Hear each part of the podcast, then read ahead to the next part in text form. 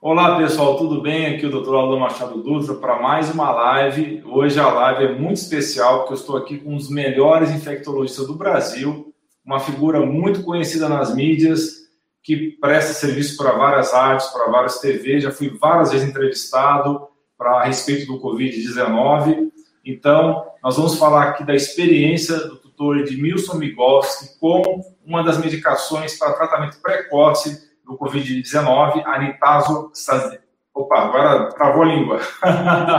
Nitazoxanida. Nitazoxanida. É, o nome é Nitazoxanida, né? Porque a gente costuma falar pelo nome da comercial, né, da, da droga e quando vai falar o nome da substância se enrola um pouco, né?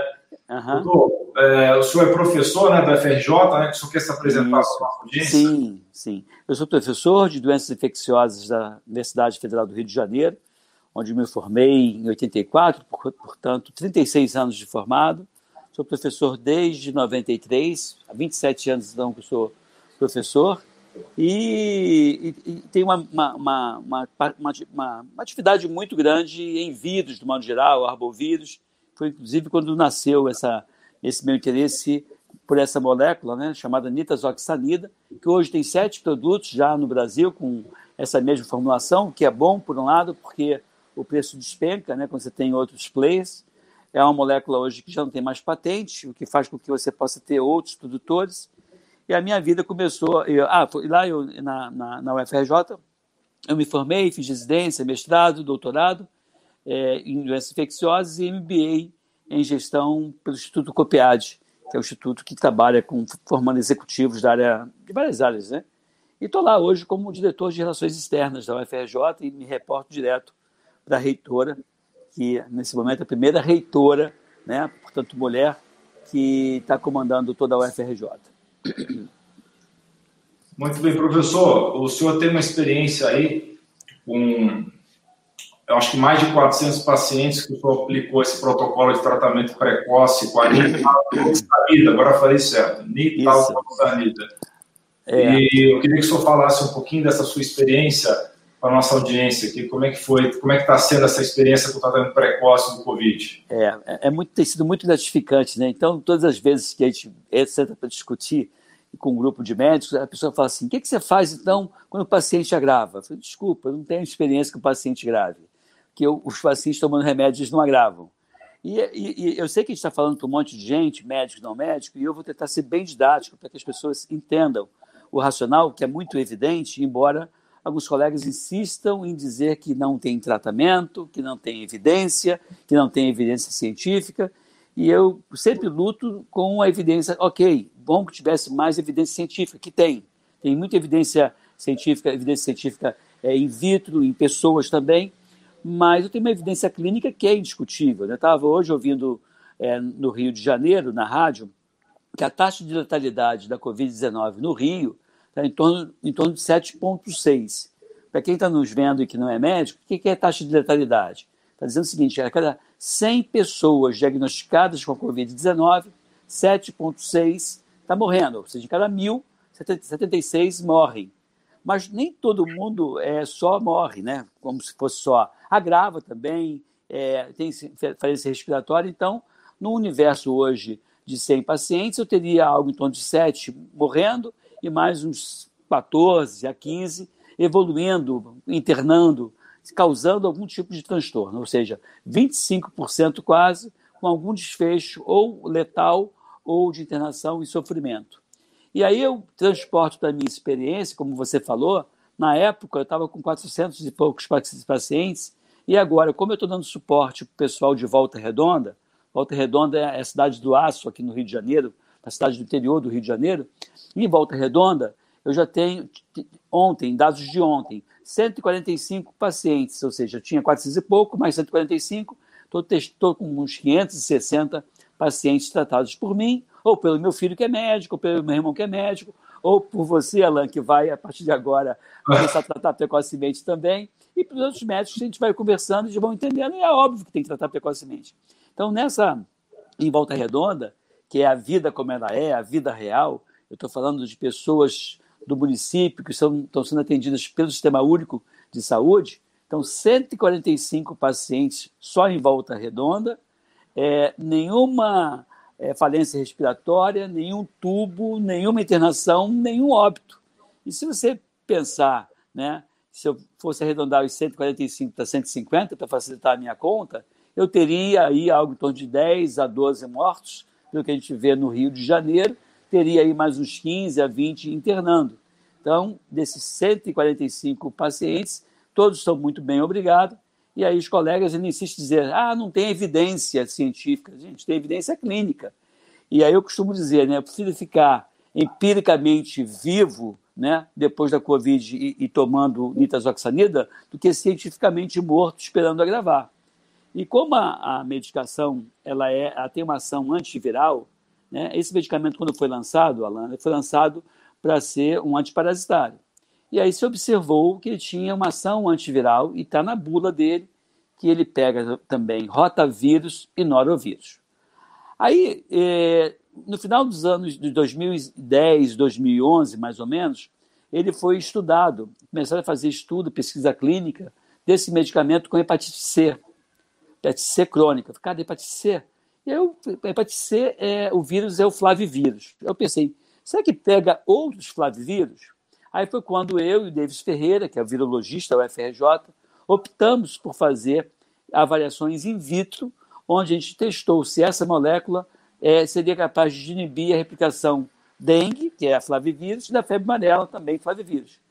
E, para nossa alegria, havia uma, uma inibição de 92% da replicação do vírus da dengue e de 96% do vírus da febre amarela. Eu fiquei entusiasmado com isso. Então, essa, a, o, o, dado de para dengue e febre amarela são dados que nós obtivemos com pesquisa nossa. E depois, aí já não foi mais eu, começou a cair na graça do mundo essa molécula. E aí tem trabalhos que mostram que ela trata também chikungunya, zika vírus, vírus influenza, é, o ebola. É, mas é claro que tem alguns que ah, pega também o HIV, mas eu não vou tratar com o HIV com esse medicamento, porque tem outros medicamentos que são melhores. E aí o que é interessante é que o mecanismo de ação desse medicamento faz com que ele tenha uma ação é, antiviral de amplo espectro. E aí eu me permito repetir ou falar para as pessoas entenderem o motivo pelo qual tem que ser bem no início do tratamento. O que, que a gente faz? Esse medicamento, ele aumenta a produção. Eu estou falando para você, eu sei que você é médico, Alain, então eu vou falar e vou tomar a liberdade de traduzir, né? Então, não estou achando que você não está entendendo o que eu estou falando, é óbvio que não, mas para ficar bem didático para as outras pessoas. Esse medicamento, ele aumenta a produção de interferon. E interferon interfere com a replicação de vírus, do modo geral. Né? Então, esse é o motivo, um primeiro motivo que ele inibe a replicação da, desse novo coronavírus. O segundo mecanismo de ação é que esse medicamento também diminui a interleucina 6, que é aquela interleucina que é o mesmo papel da hidroxicloroquina, que provoca uma reação inflamatória tão burral que às vezes acaba prejudicando mais o paciente do que a própria infecção. Então, repito, diminui interleucina 6, aumenta interferon. Esse medicamento, esse é o trabalho que nós fizemos, eu e Davis também, ele entra dentro da célula e diminui a atividade mitocondrial. E a mitocôndria é a unidade da célula que produz energia. Então, o vírus, quando entra dentro da célula, ele quer que aquela célula tenha energia para fazer os, os, pedacinhos do vírus. E como esse medicamento diminui a, o metabolismo mitocondrial, você acaba tendo também uma ação antiviral por isso. E no caso da Covid, do, desse novo coronavírus, ele ainda inibe uma enzima que é responsável por sintetizar uma proteína estrutural desse vírus, que a gente chama de proteína S, ou seja, mais um mecanismo de ação. Então a ideia é que você é, vá diminuir mesmo a replicação viral e ainda que você venha se infectar, quando você baixa muito a replicação viral, esse vírus acaba não sendo tão agressivo. É como se eu estivesse colocando um colete à prova de bala em quem tomou o primeiro tiro, não todos os tiros. E é por isso que a, o teste que foi feito pelo Instituto, pela Ministério de Ciência e Tecnologia, com esse medicamento, e eu já vim falando dele desde janeiro para a Covid-19, desde janeiro de 2020, não deu resultado, porque eles foram fazer o medicamento em paciente com falência respiratória. O vírus se replicou o que tinha que replicar. Então, a lógica de, de medicamento precoce, nas viroses tem que ser assim, nas viroses agudas, né? Ou você trata precocemente de uma varicela, ou, ou no caso do adulto imunodeprimido, ou o vírus se replica e faz o estrago. Ou se trata precocemente o vírus influenza, a gripe, com o medicamento lá que é o Tamiflu, que, ou você vai ter o vírus se replicando, causando muito estrago. Então, por isso que hum, é, é, eu nem fico me baseando, é, Alain, no diagnóstico de certeza, porque como ele pega outros vírus, eu tenho liberdade de dizer assim, eu acho que é uma virose respiratória. Pode ser coronavírus, pode ser influenza, pode ser adenovírus, que ele vai pegar. Então, esse que é o bonito dessa história, porque mesmo que você não é, acerte o diagnóstico etiológico, você acerta o tratamento. E tem um detalhe, né? Que, que o, o teste para você detectar o vírus, o PCR, aquele do cotonete, para quem não, não é da área médica, aquele que você enfia o cotonete, ele testa de cada 100 pacientes com é, coronavírus, com esse novo coronavírus que você testa, 29 vem negativo. Então, se você ficar esperando o resultado, pode ser que você deixe de tratar 29 pessoas. Então, pelo sim, pelo não, ele tratamento que é seguro, ele é eficaz, um esquema um pouquinho diferente do que se preconiza normalmente, na, como está em bula. Lá em Volta Redonda, as pessoas assinam um termo de consentimento livre esclarecido. Não é pesquisa, é uma conduta da prefeitura, mas como é uma medicação com orientação off-label, né, que não está contemplada na, na bula, a gente pede que o, o, o voluntário, o paciente, assine. E aí é esse resultado maravilhoso que a gente está vendo lá é, em Volta Redonda, numa prática né, de sistema de saúde, com resultados bastante animadores, Violão. Muito bem, então se eu entendi, foram mais de 400 pacientes tratados e desses mais ou menos 200 é, chegaram a ser hospitalizados, é isso? Não, não, ninguém foi hospitalizado. Ah, é que você falou um número menor aí. Não, é, não na verdade, é, na minha casuística, em Volta Redonda, ninguém internou, e na minha casuística, quando eu boto eu, a minha, do meu irmão, do meu filho e dos colegas, eu tive três internações. Né? Uma internação foi até do meu assessor direto, que na época eu não fazia o esquema que eu faço hoje, hoje eu faço um esquema um pouco diferente, e ele hipertenso, sobre, sobrepeso, 58 anos de idade, ou seja, tinha alguns fatores de risco, medicamos ele bem precocemente, mas ele manteve o quadro de febre até o 13º dia e acabou internando por duas noites para avaliar, mas não, não teve falência respiratória. Então, esse paciente foi o primeiro paciente que internou por dois dias. O outro foi até um colega da, da Rádio Tupi, ele 37 anos, 38 anos, novo, portanto, é pré-diabético, mas ele iniciou o medicamento lá para o terceiro para o quarto dia, já foi mais tardio.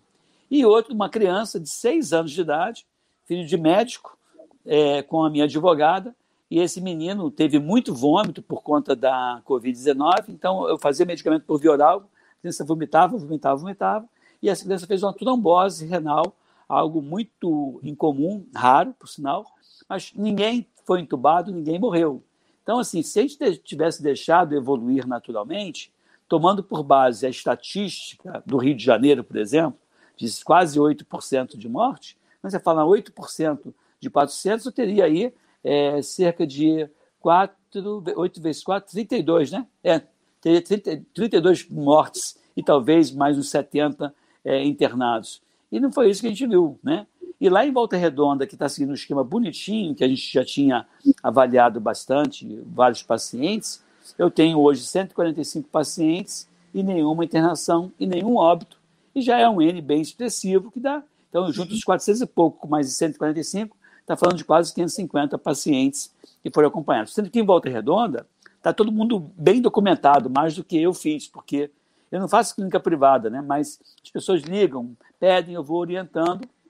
Meu filho é, acompanhou umas pessoas também, mas em Volta Redonda está documentado todos os pacientes, está inclusive fazendo uma avaliação de farmacovigilância para ver se não vai ter nenhum efeito adverso, porque pode ser que na Covid-19 o medicamento pudesse se comportar de uma forma menos segura, com mais efeito adverso, mas o que a gente tem visto é urina verde, amarelada, aquela urina forte da própria molécula, e quando a pessoa não toma o medicamento com o alimento, você vê o relato de mais dor abdominal. Então, a gente recomenda que esse medicamento seja administrado junto com as refeições por dois grandes motivos. O primeiro motivo é que a absorção é muito melhor quando você faz com alimento, e o segundo motivo é que ele tem menos efeito adverso.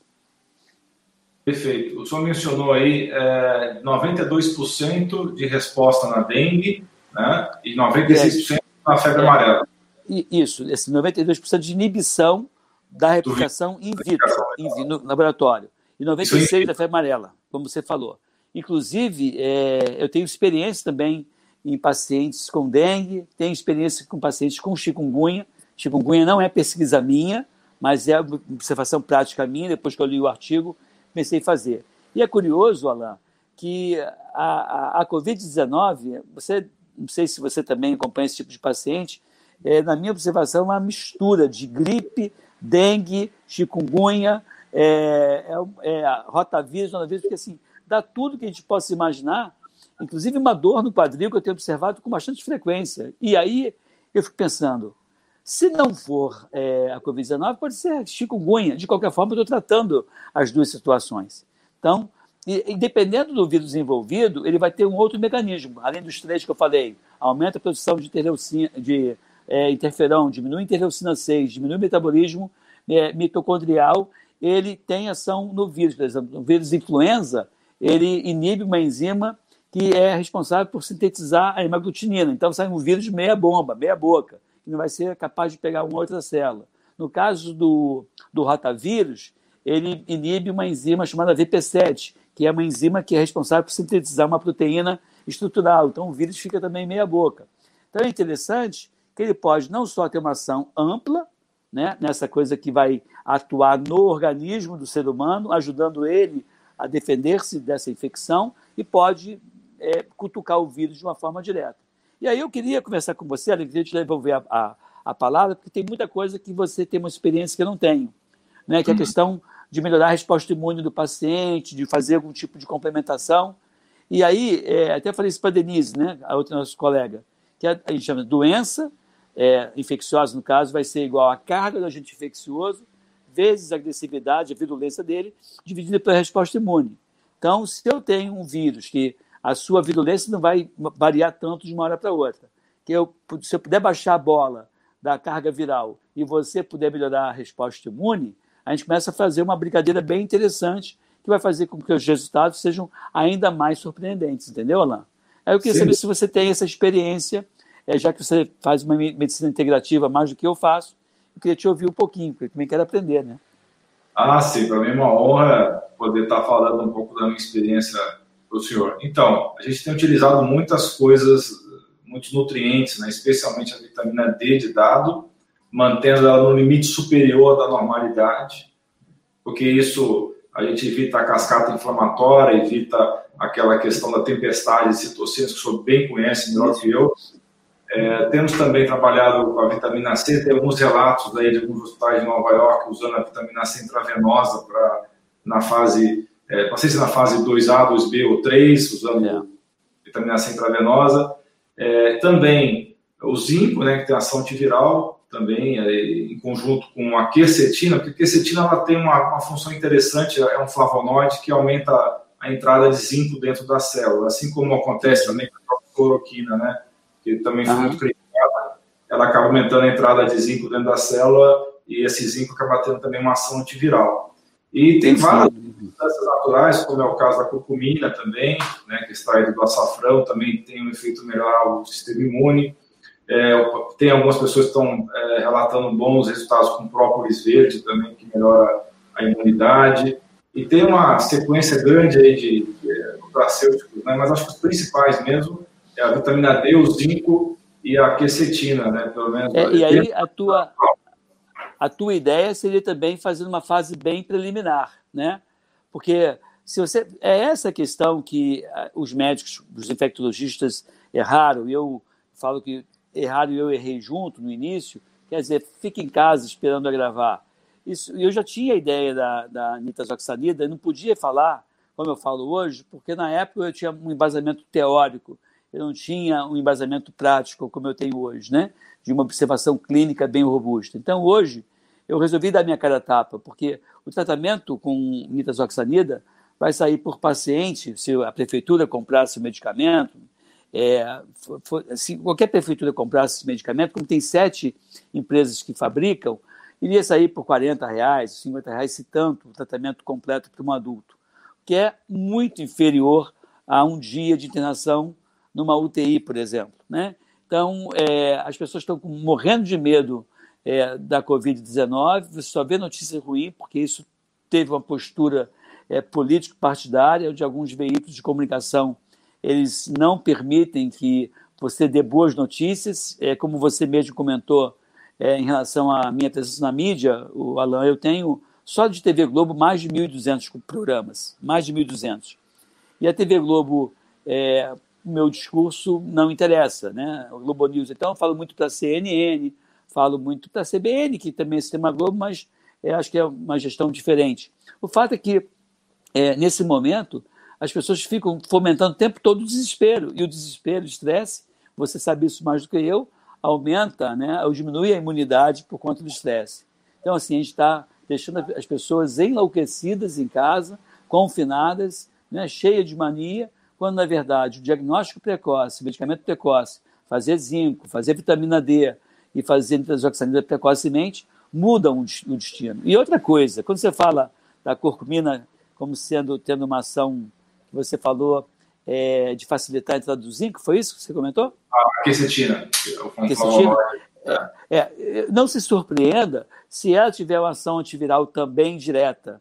É, eu estou falando isso porque, da mesma forma que eu estudei é, o nitazoxanida pra, pra, como ação antiviral para dengue e para febre amarela, nós estudamos um chá que as vovós tanto preconizam, não posso falar para você qual é o chá, é, que também está segredo de, de pesquisa, e que inibiu 100% da, da febre amarela e 100% da, do, da dengue. Então, assim, a planta, né, ela não tem perna para sair andando para fugir de uma infecção viral, de um fungo ou de bactéria. Então, você vê nos fitocomplexos uma quantidade enorme de ação de ação antiviral. Eu mesmo é, tenho uma experiência também boa com pelargônios cidoides, que tem é, o nome tem um, é um can, é o imunoflan, é o caloba, né, que tem esse, esse, esse conflito complexo e que também tem ação é, in vitro comprovada de inibição de coronavírus, ele aumenta a produção é, de interferon, ele também aumenta o batimento ciliar, ele aumenta a mobilização de macrófago. Então é interessante que ele também tem uma ação e é um produto natural. Né? Então eu acho que é, quando as pessoas falam, ah, não acredito, porque está estudando pouco ou Entendeu? Uma vez eu fui dar uma entrevista, uma, até na TV Globo, ela falou assim: eu não, eu não acredito em fitoterápico. Eu falei assim: eu também não acreditava. Depois comecei a estudar um pouco mais, deixei de, ser, de ignorar o assunto e comecei a acreditar. Mas qual é a, a, o problema que, que eu acho em relação ao fitoterápico? É você tem que ter um mínimo de controle do terreno, do solo, portanto, da umidade, dos nutrientes, para ter um mínimo de padronização naquilo que vem na natureza, né? Até que você possa, de repente, identificar qual é a molécula que tem uma ação positiva e sintetizar. Só que esses fitocomplexos, você sabe isso mais do que eu, eles geralmente não é uma molécula que atua, é um conjunto de, de, de princípio ativo que, no conjunto, funciona, isoladamente não, não se observa o mesmo resultado. Perfeito. É realmente surpreendente e muito animador ouvir do senhor essa essas constatações aí. Eu estou ansioso para poder, lógico, quando for o momento correto, aí ficar sabendo que é, chá é esse, que planta é essa que realmente tem essa supressão tão grande da febre amarela. Né? E realmente toda essa, essa esse sigilo é totalmente justificável, né? É. Então, o, a nitazoxanida, ela tem alguma ação no inflamassoma NLRP3? Ou, ou... Não, eu desconheço. Se você souber, você me fala. Eu desconheço se tem. Você sabe? Você deu alguma coisa? Não, não li nada a respeito, não, mas eu, como a gente tem a, notícias a respeito, por exemplo, da oxicina atuando também na fase 2 e 3 da doença, é. inibindo aquela cascata inflamatória toda, e aí eu, eu perguntei para o senhor, porque o senhor você, falou é. seis, né? É, o que você pode ter, não, assim, você falou, assim, pensando o que, que a nitazoxanida pode fazer em termos de falsear resultado. Eu acho que isso pode acontecer. Como você diminui a replicação viral, né, você pode, inclusive, é, fazer com que a pessoa não, não vire a sorologia. É, essa é uma desconfiança que eu estou tendo. E aí você fica sem saber se foi ou não. Teve pessoas que testaram PCR positivo, de início, tratou-se precocemente, é, e você vai tentar ver a sorologia depois, não vira. E aí me faz lembrar aquela história do, por exemplo, se uma pessoa teve uma relação sexual com alguém HIV sem proteção, e essa pessoa recebe o vírus, mas toma coquetel precocemente, essa pessoa foi infectada, detectou, detectou-se o vírus dessa pessoa, tratou precocemente e esse vírus nem se replicou a ponto de cutucar o sistema imunológico e dar sorologia positiva. Tanto é que ele vai sendo monitorado e você vê que ele não virou, se puxa a vida. A o uso profilático pós-exposição foi legal. Então, isso eu acho que vai acabar acontecendo também. O que vai fazer com que os, os desconfiados de plantão fiquem dizendo assim: será que isso aí foi falso, PCR falso positivo? Porque sorologia deu negativa? Aí começa um monte de coisa. Mas aquilo que eu te falei, se você pega o paciente que é de alto risco, se for de alto risco para a Covid, em geral é de alto risco para outras infecções virais, e se você tratou achando que era Covid e não era Covid, era um outro é, vírus qualquer, você está tratando da mesma forma. Foge um pouquinho daquela pureza que a ciência é, requer, né? Mas eu acho que nesse momento eu, eu, é, eu até brinco, né? Enquanto tem médicos colecionando óbitos, eu estou colecionando é, curas, né? E e ressalto isso com muita tranquilidade, Lan, porque eu não faço clínica privada. Não estou assim, ah, jogando confete em mim, porque vai lá no meu consultório, dois mil reais a consulta. Eu não faço clínica privada. Não faço. Eu sou professor com dedicação exclusiva da Universidade Federal do Rio de Janeiro e esses pacientes todos que eu atendi foram todos os pacientes que eu atendi gratuitamente, porque ou são médicos que adoecem com maior frequência, enfermeiros, ou colegas de médicos, e aí esses médicos incorporaram esse tratamento precocemente e vêm me dizendo qual é a, a, a experiência dele. Ah, atendi 10 pacientes, tratei 10, 10 bem. Não houve relato de colega meu, e eu tenho muitos amigos, até porque sou professor já há muitos anos, que tenha me relatado óbito em nenhum paciente tratado precocemente. Então, gente, a gente tem evidência suficiente clínica para dizer, olha, vamos fazer alguma coisa, né? Acho que não dá para deixar a pessoa evoluir mal, até porque, né, a, a, medicação é uma molécula, uma molécula segura, já foi utilizada por mais de 250 milhões de pessoas no mundo para outras orientações, outras indicações, e você vê que o problema é a dor abdominal e urina verde. Pô. Mas isso é bobagem quando você vê. A, a, teve uma, um paciente, para te passar a palavra, paciente de 77 anos de idade, é, ex-fumante, com o pulmão, então, é, já comprometido, em quimioterapia para câncer de mama. Aí, com quadro de diarreia, mal-estar danado, e aí ela relatou para mim assim, Migovski, eu estou com uma dor abdominal terrível, diarreia, vômito, dor de cabeça insuportável, e aí ela brinca, que ela é muito bem-humorada, e fala assim, isso não é nem mais um diagnóstico, isso é um atestado de óbito. E aí eu mediquei precocemente.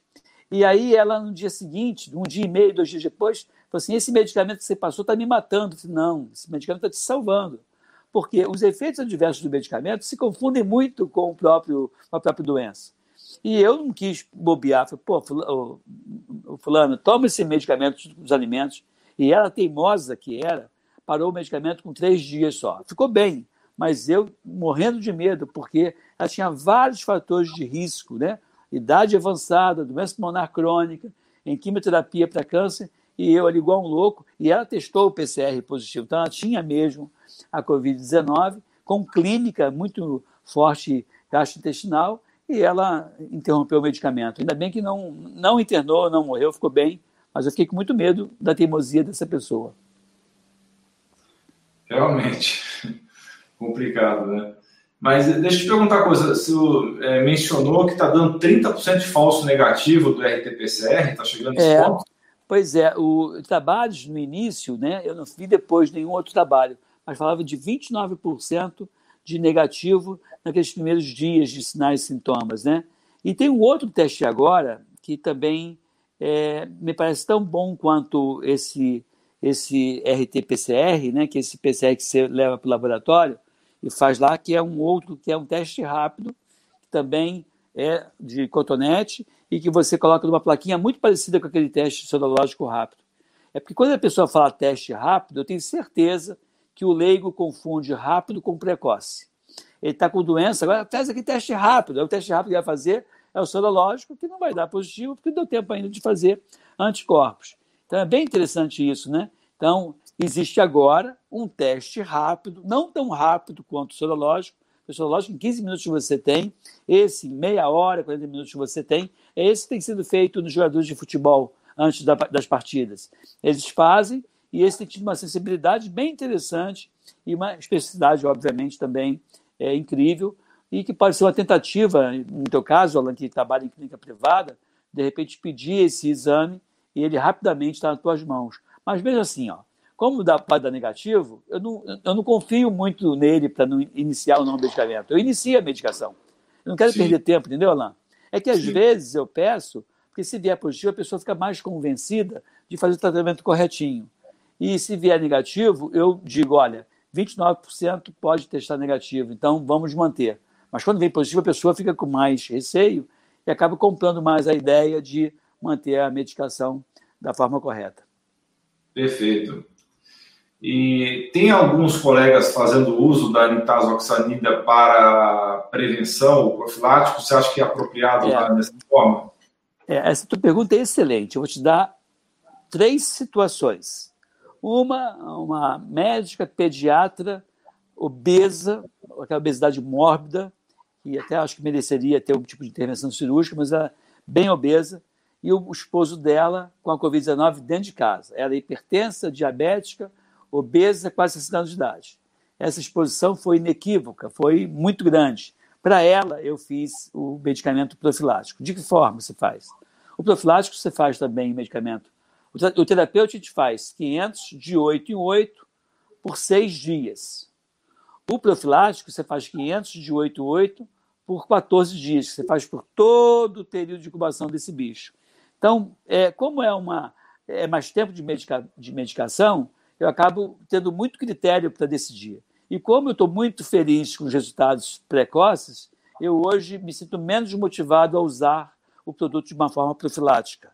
Né? Então, estou defendendo o uso precoce. E o profilático fiz dessa pessoa que eu te falei, fiz de uma outra pessoa, eu ter feito numa cidade do interior, que é muito meu amigo, PCR positivo para a Covid-19.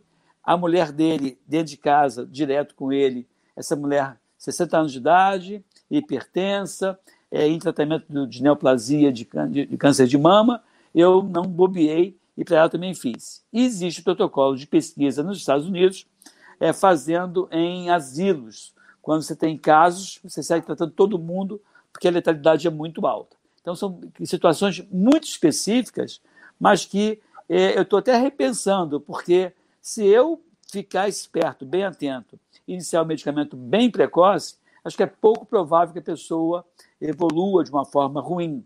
E o uso precoce faz com que você utilize algo em torno de seis dias e uso profilático 14 dias. Então, avalie essa questão né, e aí a gente pode fazer ou não, mas assim, só em situações muito é, específicas. Né? Você deve ter algum tipo de exemplo que você pode dizer assim, ó, não pagaria para ver, eu quero fazer, teve uma exposição dentro de casa, e aí, mas tudo isso é off-label, né? tudo isso não está na bula, mas tem pesquisas que vêm sendo realizadas com esse desenho de uso profilático, tá bom, Ana?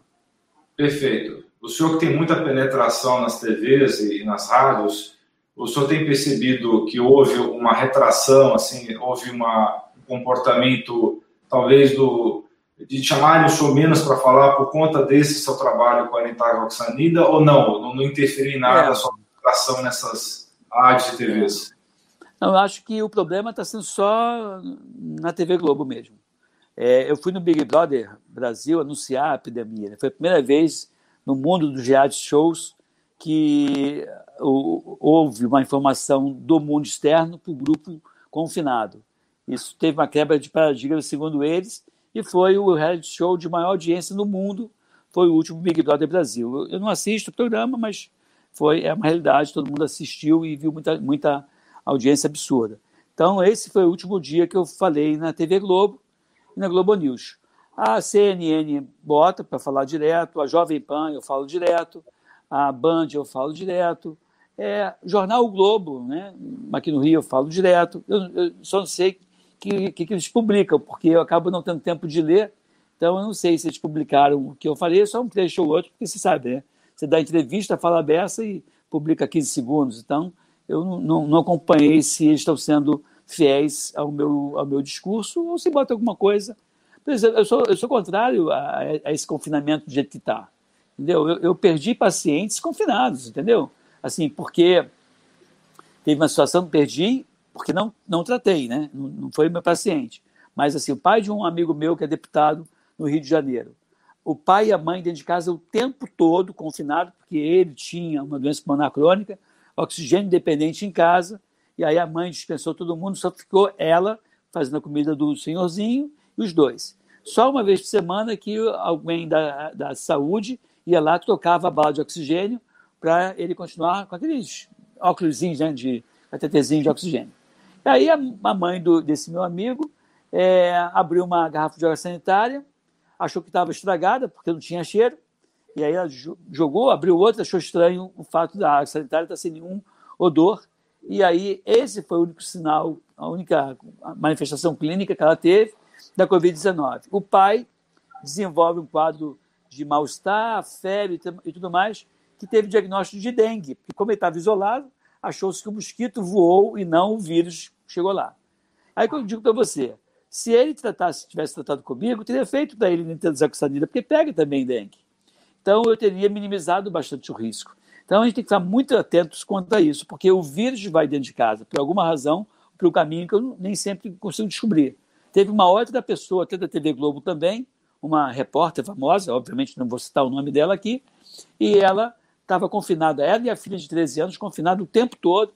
Ela foi na portaria do prédio na segunda-feira, aí resolveu na sexta-feira fazer um PCR, PCR positivo, e aí eu tratei, também não esperei a manifestar clinicamente, tratei, ficou muito bem, a filha PCR positivo também, tratei, ambas ficaram muito bem. E ambas fizeram sorologia, sorologia negativa, nas duas. Por quê? Provavelmente eu baixei a bola do vírus tão cedo que não houve tempo dele tocar lá a resposta imune da pessoa. Entendeu? A gente tem observado isso. Pessoas com quadro mais brando fazem menos anticorpos do que as pessoas que tiveram uma doença de maior gravidade. Né? Então é, é, um fato curioso também. Né? Que a gente não sabe se, se o anticorpo vai garantir assim tanto. É, que o que dá proteção para a infecção viral são, é a imunidade celular, né? Menos Sim. anticorpo, muito mais imunidade celular.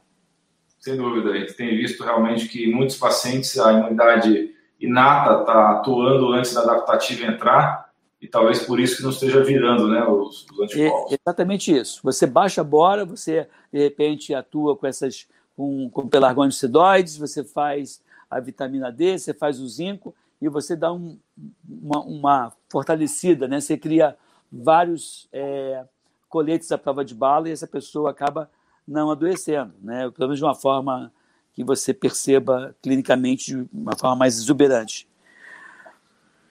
Doutor, é, quanto tempo nós temos aí para não atrapalhar a sua vida pessoal? Não, eu, eu, eu programei para ficar com você até, até as nove, né? Eu acho uma hora, não é isso?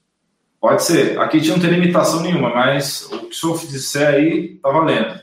Não, como eu te falei, eu tô, com, eu tô aqui na casa dos meus pais e eu depois tenho que só resolver umas coisas aqui com ele. Meu irmão também é médico, da minha sorte, porque essas coisas de geriatria eu não tenho experiência e eu, no caso do meu pai, tenho muita dificuldade de ser médico. No caso do meu pai, meu irmão já é melhor do que eu nesse aspecto. Talvez que ele conheça mais, que ele é, ele é clínico geral e é cardiologista, então ele assume mais o lado médico e eu fico mais na, no perfil filho, né, de paciente, não filho não tocar no meu pai assim. Então, é, mas está tudo bem aqui, estou na casa deles e as coisas estão indo. Tá, eu normalmente agradeço muito pela sua generosidade em doar o seu tempo para realmente estar tá informando mais as pessoas. E eu tenho certeza que a audiência está gostando demais da, da, dos seus relatos aí e cada vez mais informados a respeito da doença. Qual que é a Você sabe, eu, fala, fala. fala não, você sabe que eu, óbvio que eu não, eu não adoeci ainda, não quero adoecer, tomo meu cuidado, uso a minha máscara o tempo todo, né? uso o álcool 70, né? porque a gente tem a solução, o tratamento, que eu estou muito convencido que eu vou negligenciar toda esse, essa prevenção primária. Mas eu fico pensando, né? se eu é, tivesse certeza que eu iria adoecer e não ia sofrer muito, queria adoecer logo, porque a gente hoje está pensando muito na Covid-19, então fica mais fácil de você dar o diagnóstico ou ter suspeita precoce. E eu não sei se daqui um ano, um ano e meio, dois, eu vou ficar tão atento assim. Então, eu não sou um cara hipocondríaco de forma alguma, mas às vezes eu, tenho, eu não tenho dor de cabeça nunca. Aí teve um dia que tive uma dor de cabeça forte pra caramba. Falei, gente, com... que as pessoas falam que a dor de cabeça da Covid é uma dor muito forte. Eu estou com Covid. Eu falei, vou deitar, vou dormir, porque é, se for Covid, eu vou ter sensação de febre, mal-estar, dor no corpo, eu vou ter dor nas articulações, eu vou ter é, dor de garganta. Aí eu durmo e acordo bem, senão não devia ser Covid. Aí, vira e mexe, eu faço o teste sorológico, está negativo. Mas, assim, eu, eu queria deixar uma mensagem de positivo para as pessoas. É, porque do jeito que a televisão mostra, parece que a morte é a regra, quando a morte é a exceção mesmo. E quando você medica precocemente, faz isso que o Alain sugeriu, zinco, cálcio, é, desculpe, zinco, vitamina D e a medicação precoce, morrer vai ser uma, uma exceção muito extrema, né? E é igual, é, para te passar a palavra, o Alain, é igual quando você vai falar na medicina baseada em evidência, que é o médico que tem essa medicina baseada em evidência de uma forma muito ortodoxa, se você perguntar para ele se saltar de paraquedas é mais seguro ou menos seguro que saltar sem paraquedas, ele, da medicina baseada em evidência, vai dizer: olha, não tem evidência clínica, não tem evidência estudo clínico para dizer. Porque aí alguém vai dizer: não, eu conheço um cara que saltou de paraquedas e morreu, o paraquedas não abriu. É, realmente o paraquedas pode não abrir, mas a regra é o paraquedas abrir e você se sair bem. Em relação à, à Covid-19, a gente está defendendo o uso do, do nitazoxanida como se fosse um paraquedas, que pode eventualmente não funcionar. Mas tudo leva a crer que funciona e funciona muito bem desde que se faça precocemente. Aí, no momento meio de, de raiva, né, eu até ironizei. Eu falei, gente, ou o medicamento faz realmente efeito depois dessa casuística expressiva, ou dá muita sorte, né? Que então vamos fazer o medicamento, porque não é possível que, que seja o acaso. Você tem lá esses números de volta redonda, esses números que são, é, são meus, meu, né, da minha casuística, eu, eu, eu posso estar mentindo, mas volta redonda não estaria mentindo, porque está todo mundo sendo acompanhado. E todo mundo com muito olho, até porque é ano de eleição, o, o, o prefeito lá é candidato à reeleição, então, imagina, se morre alguém vai dizer, ah, o esquema proposto pelo prefeito tal é, foi um fracasso, já morreu uma pessoa. É, é, óbvio que isso vai ser, vai vazar. E eu tenho, eu torço para que todos os paraquedas, nesse caso aí, eles abram, né? Mas pode ser que até tem um caso ou outro que a pessoa não vai evoluir bem, mas não seria essa quantidade de mortes, 100 milhões, 100 mil mortes. E a minha estimativa, Alan, que seria no máximo 10% disso. Tudo bem, ainda assim muitas mortes, mas com vagas né, em hospitais, porque 10 mil pessoas adoecendo teria no Brasil vagas para essas pessoas, não haveria necessidade de fazer hospital de campanha, não haveria necessidade desse confinamento, e a gente sabe que as pessoas vão evoluir bem uma vez medicadas precocemente. Perfeito. Eu queria saber a opinião do senhor a respeito das outras drogas que estão sendo utilizadas para o tratamento precoce, a ivermectina, hidroxicloroquina, os antibióticos. O que o senhor, na sua experiência e também na, nos estudos que o senhor tem acompanhado, Pois é. Eu, é. Eu, eu não tenho assim, eu confesso para você, Alain, que quando eu recebi é, paciente de outro colega que avaliou precisamente esse paciente que vinha com azitromicina ou que vinha com ivermectina, eu não tinha coragem de tirar. Mas os pacientes me procuraram de, de, de a princípio, eu não fazia, fazia só nitazoxanida, pelargonicidóides, e aí o, a vitamina D e o zinco também, eu acho que é uma boa. Até no momento desse confinamento, as pessoas estão dentro de casa, a vitamina D deve estar despencando, e eu acho que é legal você fazer essa suplementação. É, mas não tenho experiência. O que, o que eu me animo mais com, com nitazoxanida pelos mecanismos de ação que são comprovados e que a gente acaba tendo é, em várias outras viroses, não só nesse novo coronavírus. Então, você não vê a ivermectina tendo tantos mecanismos de ação, você não vê a hidroxicloroquina tendo tantos mecanismos de ação. A hidroxicloroquina tem essa crítica em relação à arritmia. Em relação à ivermectina, eu, eu, eu me, me incomodo um pouco, e você vai entender por quê, Assim, eu, eu, acho que funciona também, mas não tenho convicção que eu tenho para a nitazoxanida. Mas me, me incomoda é, só fazer um dia ou dois dias. Eu acho que deveria é, ter que repetir, porque esse vírus é um vírus que tem um ciclo um pouco mais longo, não é uma coisa é, início, meio e fim tão rápido. Né? Por exemplo, para rotavírus e para norovírus, nitazoxanida você faz 500 miligramas, para adulto, 500 miligramas de 12, 12, 12, 12 horas por três dias. que a gente está defendendo para é, coronavírus, para vírus influenza, para chikungunya, para outros vírus com período é, de, de viral maior, são seis dias, de oito em oito. Então, eu fico pegando, copiando essa estratégia que se adotou para a nitazoxanida e me incomoda um pouquinho a ivermectina por tão pouco espaço de tempo. É uma droga boa, né? é barata, também é segura, mas eu acho que a nitazoxanida, por ter mecanismos de ação mais bem documentados, e tudo que eu falei tem referência, não estou falando na base do eu acho, né? Essa questão que eu te falei, da aumento da, da, do interferon, redução da interleucina 6, diminuição do metabolismo mitocondrial e ação antiviral é, no próprio vírus, é, acaba me deixando um pouco mais animado, né? O Alan, eu estou com um time que estou ganhando, não tenho medo de perder, Bom, entendeu? De mudar e perder. Mexe, né? Com certeza. É. Né? Eu vou confessar uma coisa para o senhor. Eu tive, há uns dois meses atrás, no final de semana, que eu, eu dei entrada no final de semana com uma dor muscular bem típica de gripe. E eu, na época, ainda não tinha me informado a respeito da tazoxanida. E eu tomei vermectina. É, Sim. Em questão de 24 horas passou a mialgia e pois tudo é. mais. Você tomou bem cedo, entendeu? Então, assim, é, talvez eu fizesse para você a ivermectina eu acho que não é uma, uma, medicação ruim.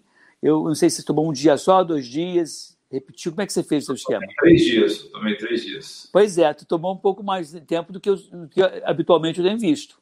Entendeu? Então, assim, a, o teu esquema que você fez me parece mais simpático do que o esquema de dose única de um dia só. Entendeu? Então, assim, eu talvez. Porque a ivermectina tem uma, uma vida média em torno de 29 horas. Então, de repente, eu fiz hoje, fiz amanhã, posso dar um intervalo de um dia e talvez uma complementada para poder manter o nível no sangue desse medicamento entrando lá e fazendo a ação dele. Eu não acho ruim, eu, como te falei, eu não, não inicio, mas eu também não suspendo quando o paciente está tomando, não. Só que eu, eu fico com, com receio de só fazer a ivermectina por conta da minha experiência, que não é, um, é uma experiência grande hoje, né? E muitos colegas me falando da experiência e é só, de verdade, estou muito feliz com o resultado, né? Muito Inclusive, bom. agora a gente teve um artigo aprovado, é, uma, uma revista do segmento da Nature, que fala sobre a diminuição do metabolismo da mitocôndria com nitazoxanida. Então, vai ser publicado daqui a pouco, eu mando para você, comprovando essa ação também, que é baixar o metabolismo mitocondrial. Né? Muito bom, bacana demais. E o senhor vai publicar algum artigo baseado nessa sua experiência dos 400 e tantos pacientes? Pois é, eu vou publicar de Volta Redonda, porque Volta Redonda está sendo bem acompanhado. Né? Sim. É, nesse momento, como eu falei para você, não é pesquisa, é uma, uma nova rotina que foi feita off-label. Depois que passar o tempo, a gente vai pedir, é, vai dar entrada no comitê de ética para poder fazer um estudo retrospectivo com essa casuística. Estava num outro estudo, Alain, e eu confesso que esse estudo estava me dando muita angústia, que eu era pesquisador principal de um estudo é, envolvendo também pacientes de alto risco com a Covid-19, estudo com duplo cego, prospectivo, randomizado, placebo controlado, onde metade recebe medicamento e outra metade recebe placebo.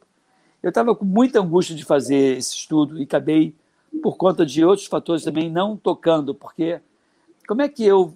Mas a ciência aqui é assim. E eu estou questionando a ciência. Acho que a ciência tem que repensar se eu tenho uma evidência clínica tão boa quanto essa de Volta Redonda, e a minha casuística particular, que eu sei que essa é, é menos auditável do que o que está sendo feito em Volta Redonda, mas eu sei que os 145 pacientes de alto risco, nenhuma internação, é muito duro você dizer, olha, pessoal, a partir de agora, metade vai tomar placebo, metade vai tomar medicamento, e aí eu não dá o dinheiro. Seria até diético, né, professor? Seria até pois é. É, e assim que foi feito com a ZT, por exemplo, se parou na fase 2. O que eu quero fazer, lá é pegar, por exemplo, em Volta Redonda, as pessoas que chegaram nas primeiras 24 até 72 horas de alto risco que eu, nós tratamos e pegar no mesmo município pessoas é, com o mesmo perfil é, sócio, é, sociocultural, demográfico, que não tomou medicamento porque chegou já no quarto, quinto dia, ou porque não sabia, ou porque foi ficar em casa, e eu comparar quem teve o prazer de tomar, a sorte de tomar medicamento, com quem teve o azar de não tomar e ver se nesse grupo que não foi controlado, não foi randomizado, mas ver se o pessoal aceita isso como sendo uma evidência, é, uma, uma, evidência é, é, é científica. É, alguma coisa assim. É, né? Pois é, eu, eu, acho um absurdo deixar a pessoa a, a Deus dará ou ficar é, à mercê de, do, do, medicamento ou do placebo, entendeu? Não estou feliz. É diferente de você pegar, como foi feito com o AZT, numa infecção crônica, HIV crônico. Se eu fizer o medicamento hoje, ou amanhã, ou depois de amanhã, não vai fazer muita diferença. Mas se eu deixar de medicar uma gripe nas primeiras 24, 72 horas, ou uma varicela num adulto e um deprimido nas primeiras 24, 72 horas, eu vou perder o paciente. É diferente. Eu até posso dar hepatite C crônica, ok. Eu posso iniciar hoje, daqui uma semana, não vai fazer diferença. Né? Eu posso fazer o placebo por 15 dias e aí ver se vai ter alguma diferença mas não vai ser uma coisa tão é, dramática quanto uma virose aguda. Tanto é que para o AZT, né, quando eles fizeram, observaram que o grupo estava tendo um resultado muito melhor, muito promissor em relação a outro grupo, e quando eles abriram os, os códigos, era um duplo cego viu que o resultado era muito favorável ao, ao AZT em relação ao placebo, parou-se o estudo, porque não seria ético você manter, mas eu estou falando do HIV, que é a doença de maior gravidade, mas de uma evolução mais arrastada, de tal forma que eu posso me dar o luxo de fazer uma pesquisa nesse sentido, não para uma infecção viral aguda, né? Perfeito. Maravilhosas informações aqui estão partindo do professor Edmilson Migovski. Eu estou muito satisfeito, muito feliz de estar podendo falar com ele. Que, realmente eu estou com uma surpresa muito agradável, né? Porque além de ser um, um eminente infectologista com um currículo de pós-doutorado, ele tem uma cabeça muito aberta aí para medicina integrativa, para medicina funcional. Isso é bem bacana, bem bacana mesmo, né? Então, é... o que, que eu queria mais perguntar? Ah, sim, Deixa eu falar para você. Ah, ah, fala. Eu queria depois falar do meu, do meu canal no YouTube, né? Não tem essa, Não, essa do, esses quase 500 mil que você tem, que é um trabalho que você faz muito bem. Eu quero pegar um pouquinho da tua expertise. Então, não, quem quiser seguir a gente no Instagram, eu tenho lá o meu Instagram, que é o arroba Edmilson, né? Edmilson com I, viu, Alain? O seu Alain ah. também é com I, né? Meu é, é edmilson.migovski. Tem o outro do que é do Fique Bem, é o arroba Fique Bem Oficial, que é do nosso programa, Fique Bem. E, hum. e, e a gente está muito aberto para essas questões da medicina integrativa, como você comentou, e tem nosso canal no YouTube, que é o Fique Bem é, no YouTube, que, é, que tem vários programas, está bem legalzinho. A gente vai incrementar mais ainda com vários programas. Espero que vocês possam nos seguir né, e se inscrever no canal do YouTube e divulgar o conteúdo que está bem legal. Obrigado pelo espaço, Viola. Maravilha, que isso. Para mim é um prazer muito grande estar ajudando aí o seu canal a crescer cada vez mais, porque certamente deve ter um conteúdo maravilhoso, porque eu, como eu a gente estava conversando antes de entrar ao vivo, eu acompanhei bastante tempo o seu trabalho na Band News, né? E eu é. gostava muito das suas, é, das suas dicas de saúde muito claras, muito é. É, interessantes para o público leigo. Então, vocês estão vendo aí na tela, sigam, por favor, o doutor Edmilson nas redes sociais, no Instagram, edmilson.migovski e Fique Bem também, é outro, é outro canal lá no Instagram, né? É, o Fique Bem Oficial, Fique Bem Oficial, tá? Ah, é Fique Bem Oficial, né? Oficial, é. Isso. E o, e o canal no, no YouTube, é aí é Fique Bem mesmo. Perfeito. Então, deixa eu colocar de novo na tela para o pessoal ver. E você e sabe, canal... Alain, que uma, uma, outra coisa que eu faço, assim, eu, eu busco falar da medicina no modo geral mas sempre que é um assunto que não eu não tenho domínio, não sei se você lembra isso, né? na própria é, Band eu fazia muito isso, eu dava o crédito para quem me deu a informação. Né? Tipo, comecei com o doutor Alain, né? o Alain falou isso, assim, assim, assim, porque primeiro que eu mostrava que eu estava atualizado, porque tem gente que, não sei se você já teve essa experiência, teve colegas, eu não vou falar aqui por, por questões de, de elegância mesmo, pô, que me ligava, me, me, me, ocupava uma hora, uma hora e meia, e na hora de fazer a, a referência, nem fazia, nem falava nada. Nem dizia, olha, comecei. Eu queria nem falar meu, olha, comecei com professores ou pesquisadores da UFRJ para poder valorizar a minha casa, a minha universidade.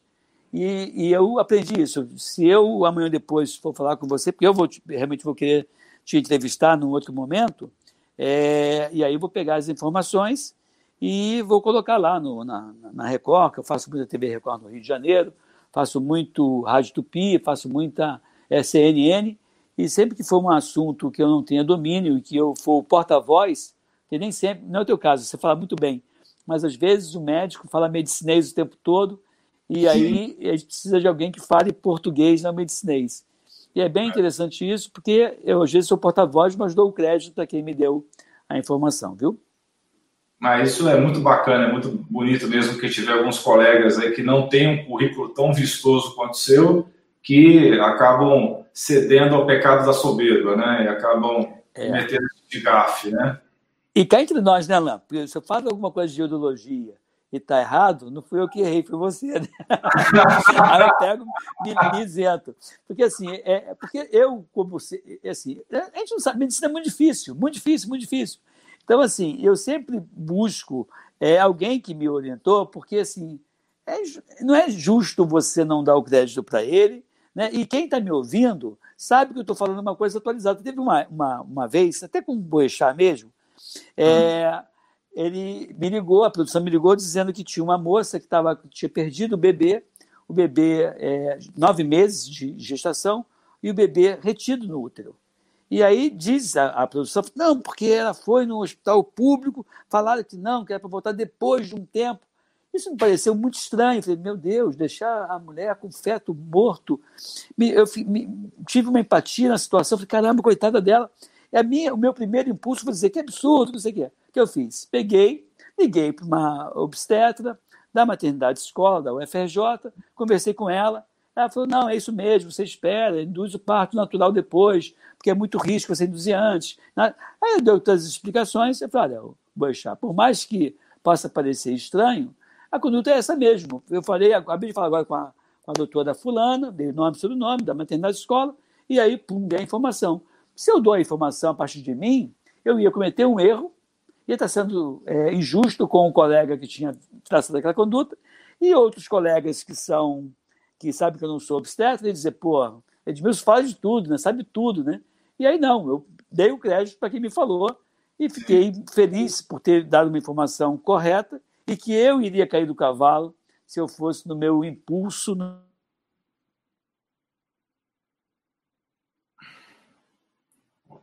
Parece que nós tivemos um problema de conexão aqui.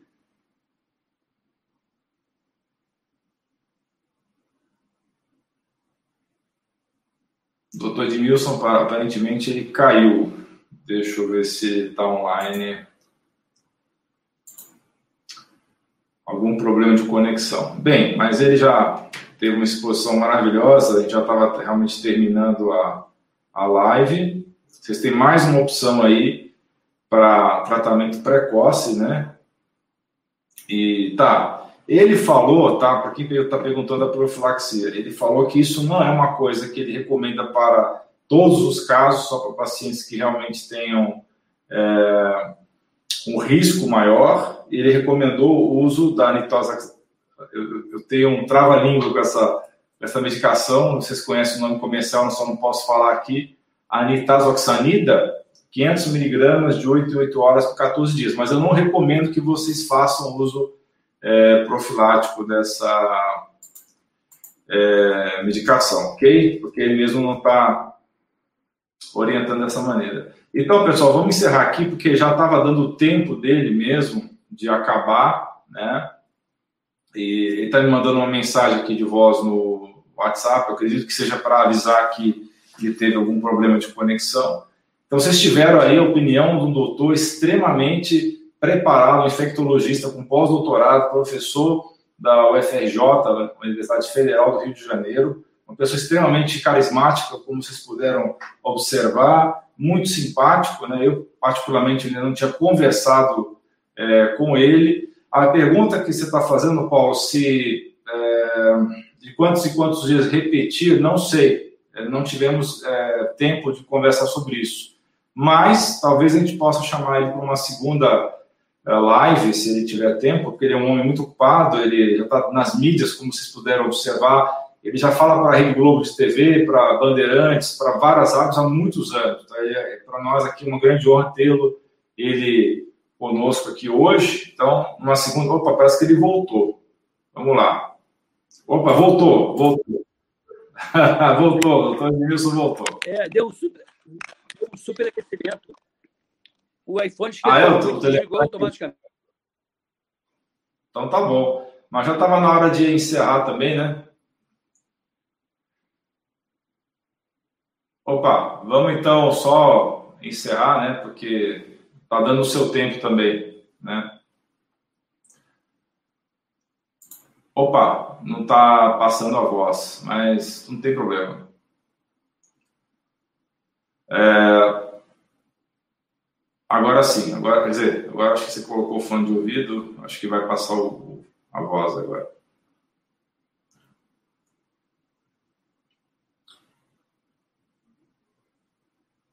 Opa, nós estamos, nós estamos sem áudio, doutor Edmilson. Eu acho que não está passando o áudio do seu telefone. É, não sei se o senhor está me escutando. Está tá escutando?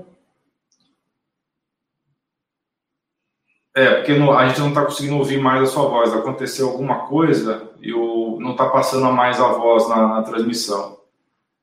Bem, tudo bem. De qualquer maneira, eu queria agradecer imensamente o senhor Oi? É, não está não tá passando a voz. Eu queria. Vamos encerrar então, porque qualquer coisa eu te convido um outro dia, se for possível, a gente continua essa conversa maravilhosa que nós tivemos hoje. Então, eu queria agradecer imensamente ao senhor pela a sua a participação. Acho que ele caiu de novo. Bem, pessoal, vou encerrar essa live então, né? Então, eu estou muito grato dele ter participado dessa live hoje e talvez a gente consiga agendar um outro horário na agenda bastante é, cheia do Dr. Edmilson para que ele fale mais sobre a experiência dele é, com o tratamento precoce né, do corona. Né? Muito obrigado a vocês que acompanharam essa live. Eu peço desculpas se hoje eu não respondi dúvidas, porque eu realmente queria é, ouvi bastante o que o doutor Edmilson tinha a dizer. A gente tinha aproximadamente uma hora aí de transmissão. Então, eu vou encerrar aqui agora e nós nos vemos numa próxima ocasião com uma outra transmissão sobre esse assunto ou outros assuntos. Né? Não se esqueçam de assinar o canal, de dar um like nesse vídeo e, por favor, compartilhem esse vídeo com seus familiares, com seus amigos, com seus contatos. É muito importante a gente espalhar a palavra porque, como o próprio doutor Edmilson falou, mesmo ele sendo um médico famoso, mesmo ele sendo um médico que está acostumado a falar na Rede Globo. Opa, agora voltou com, voltou com o áudio. Né? Rapaz, é, deu assim, iPhone aqueceu demais, tive que desligar, porque ele desligou sozinho. Ele aqueceu e desligou. Tá certo. Mas eu estava até encerrando aqui por causa do horário, né? Que eu já. Tá bom. Alguma última palavra para a gente poder encerrar? Não, foi um prazer falar com você. Aprendi muito questão do zinco, como você comentou. Eu acho que se... Opa, tivemos novamente o travamento aqui. Está um pouco. Eu acho que o aparelho dele está muito quente e está travando Oi. por conta disso. Oi, voltou. Está me ouvindo? Estou, estou ouvindo. Oi? Oi, estou ouvindo. Oi. É, a sua imagem está congelada, mas parece que está passando áudio. Parece que está passando áudio.